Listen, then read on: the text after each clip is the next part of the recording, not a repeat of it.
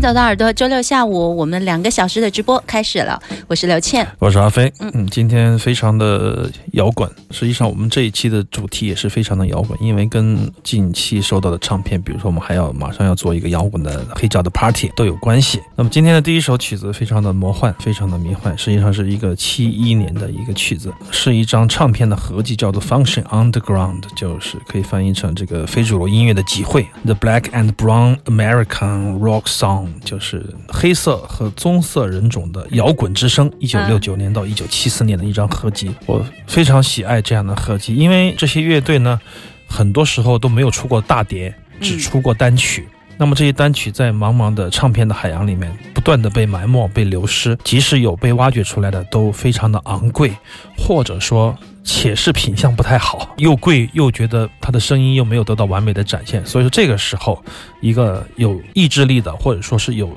绝对的号召力和兴趣的，也有能力去做的一个厂牌，就可以把这些老的唱片做成各种各样的选集。那么这张选集我非常的喜欢，也是今天我们要跟大家介绍的一个选集，就是这样的地下的集会。那么是黑人和综合人的摇滚乐。这个厂牌的名字叫 Now Again，其实我们节目里多次也说到过。但是这个 Black Music 这样的一个主题特别吸引我。实际上我也觉得。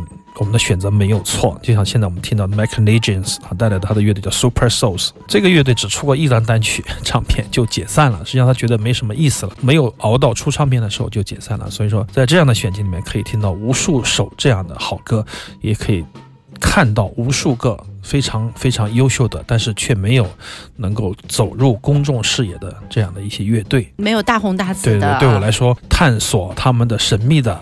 世界是非常非常令我欣喜，甚至有一点狂热的事情。所以说，今天第一首歌就给大家带来一首无词的一首音乐，来自于 Michael Legends，他的乐队叫做 Super Souls。他们的音色很浊，怎么说呢？你既可以听到黑人的音乐的传统，包括长笛的运用，听。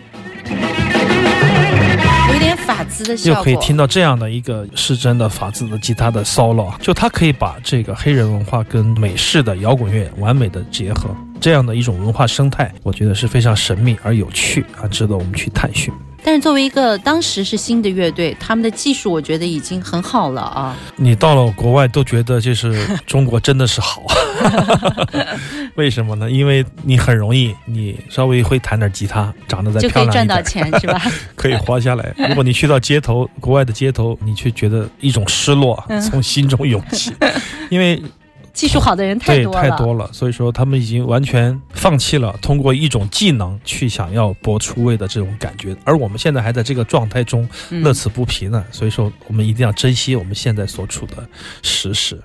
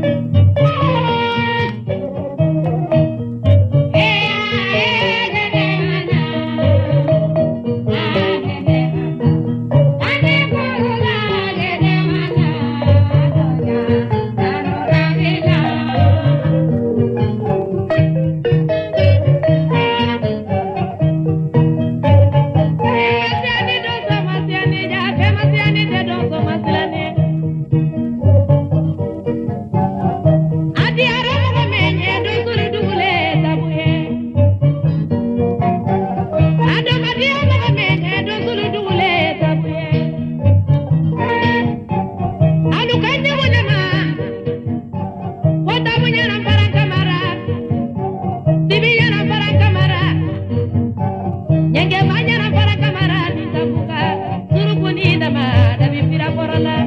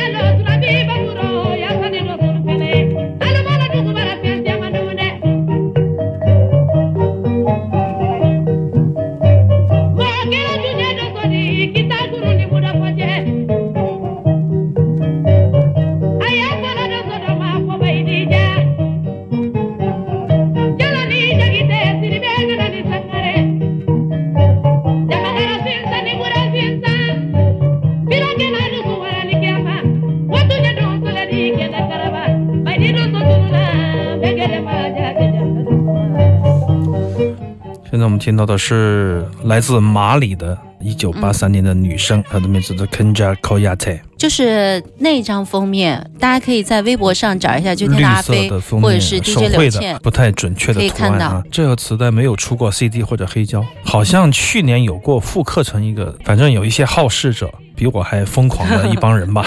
比阿飞还好事老是去找这样的。我记得还有一个，曾经有网友写信，不知道通过什么互联网还是微博查 Google 到我们曾经播过一盒磁带，然后一个老外写信说想找这个磁带，让我卖、哦卖给他，或者说让我复制给他，他想出一个什么什么黑胶，啊 反正这种疯子挺多的。我觉得现在这种疯子，促成啊。每次遇到这样的疯子，我都很兴奋，就像在茫茫人潮中找到了另外一个我，或者说是找到了在照镜子吗。对，找到了无数个同好，嗯这种感觉特别好。这个磁带音声音也比较好，只是说磁带的那种听感，确实你非得要跟黑胶在一起比，可能也有点难，因为黑胶的那种丰满，磁带有点窄小，但是它实际上更有历史感，听出来。那么这张唱片我觉得特别棒，因为中间的 The Kora k a y a t e 最早的时候，他是一边弹这个非洲竖琴，一边来演唱的，后来他就慢慢的成为了这个马里音乐的代表，走到世界舞台就不弹了，只是唱，或者说偶尔有一些跳。那么这是第一代的，我可以认为是，也不能说第一代，第一代被批量复制、生产、宣推到欧洲区的世界音乐，可以这样说。甚至于比我们 User Endure 啊，比如说比菲拉库提啊，就那一波人，就是还要不能说还要早，就同一时代，那个时候就开始，七十年代末八十年代初，西方就有这种意识，把这种世界音乐的类型捆在一起，作为一种异域的文化来宣推。那么这个时候，看加科亚塔，科亚塔就是其中的非常重要的一环，因为那个时候的所有的媒体，所有的听音乐的方式都是通过音像制品，所以说跟现在跟比如说九十年代或八十年代末以来的现在的这种听音的方式、传播方式发生了巨大的转变。实际上，听它的人是比较狭窄的。嗯所以说，由此来反思我们当下的互联网环境，我觉得网络或者说是一种免费的收听，实际上它能够对这个艺人或者说是所谓的他的唱片的销售，其实起到很积极的作用。你要这样想，如果没有传播，你的受众肯定越来越窄。